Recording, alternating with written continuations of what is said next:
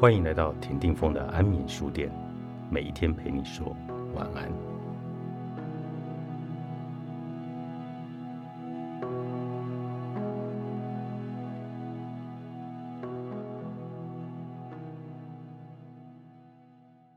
一个男人勇于承认自己的恐惧、抗拒和能力极限边缘，是很值得光荣的。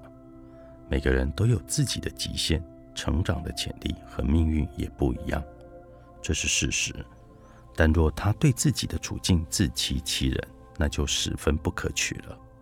一个男人不需要装得比实际上更有智慧，也不应该因为看到自己的极限边缘而退缩不前。当一个男人越是懂得在他的极限边缘展现他真正的优势与能力，对其他人来说，他就是一个极具价值的好伙伴。也更值得信任。这样的男人是真诚的，他带着觉知的活在当下，完全散发出自己的存在感。一个男人能够真实的活在真我的极限边缘上，而不是惺惺作态或以能力为借口而怠惰，比起他的极限到底是什么来得更加重要。试着选择你生活中的一个面向，比如亲密关系、直癌发展、亲子关系。或者你的灵性修行来思考一下，比方说，你为了生计而从事某种工作，恐惧是否阻止你为人类做出更伟大的贡献，让你拒绝赚取更高的报酬，或者不让你根据创意或更喜欢的方式去挣钱糊口呢？要是你无所畏惧，你还会选择现在这份工作吗？你的极限边缘就是你裹足不前之处。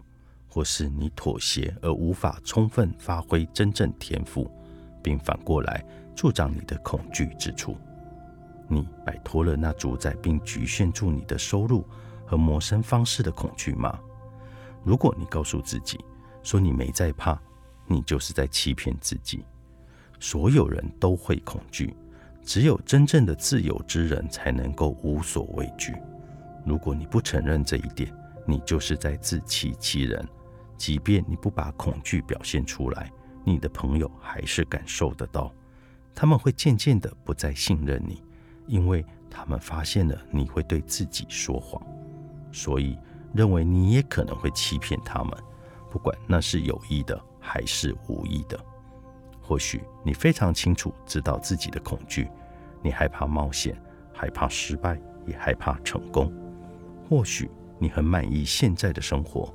担心改变生活方式可能会带来事业上的变化，尽管这个新事业或许能够引领你触及你真正想要做的事。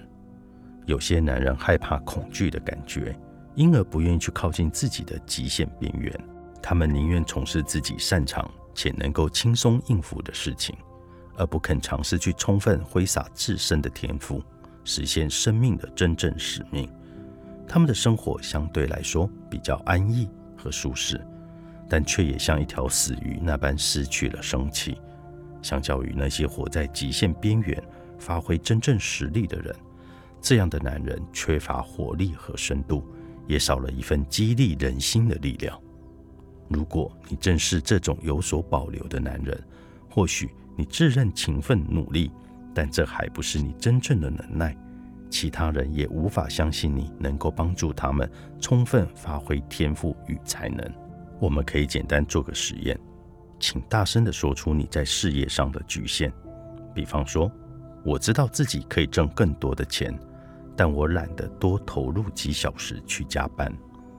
我知道我的能耐不止如此，但我害怕自己无法成功，倒是落得一文不值。这份工作我已经干了十五年了。我不敢舍弃这一切，从头再来过。尽管我知道自己已经花了太多时间在做根本没有兴趣的事，我可以用更有创意的方式赚钱，但我花太多时间看电视，而不是去思考如何实现这些创意。尽你的极限恐惧，尽你的选择，你必须要真诚面对这些，同时也坦然地对朋友承认，心怀恐惧之人。比不知道自己心怀畏惧的人更值得信任。一个心怀恐惧却仍活在自己的极限边缘，并且在那里展现自己所有天赋才能的人，比起一个退缩在舒适圈、不愿意在生活中体验恐惧的可怕之处的人，更值得信赖，也更加鼓舞人心。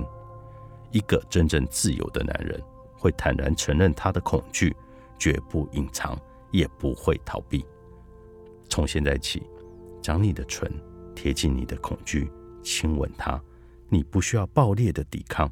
只需要这样实在的活着。阳刚与阴柔，作者大卫戴伊达，世子文化出版。